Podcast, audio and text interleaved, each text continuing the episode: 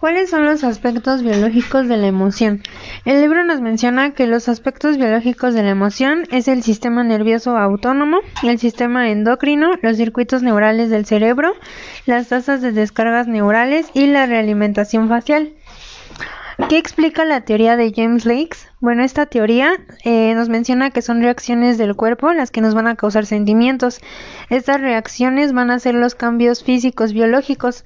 Un ejemplo que yo puse de esta teoría fue cuando una persona cruza la calle y repentinamente aparece un auto.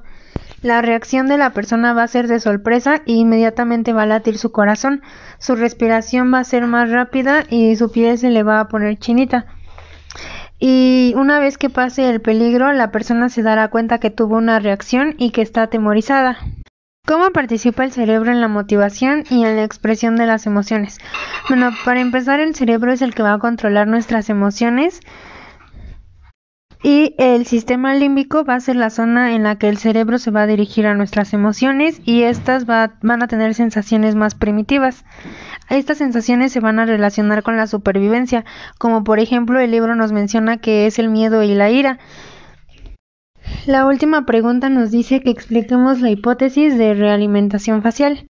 Bueno, esta teoría eh, nos dice que es una hipótesis que va a afirmar las expresiones faciales, que estas nos van a poder influir en lo que refleja nuestros estados emocionales.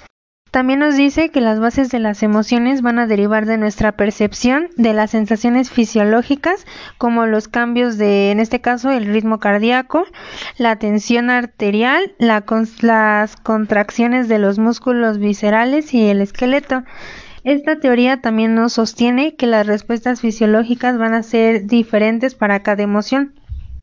Y por último, las expresiones faciales de las emociones son universales yo siento que, que las expresiones van a ser este innatas porque no solo van a ser innatas, sino que también van a ser culturales. Porque hay una parte que el libro menciona que estas expresiones van a establecer las seis emociones básicas, que vienen siendo la alegría, la sorpresa, la repugnancia, la ira, el miedo y la tristeza.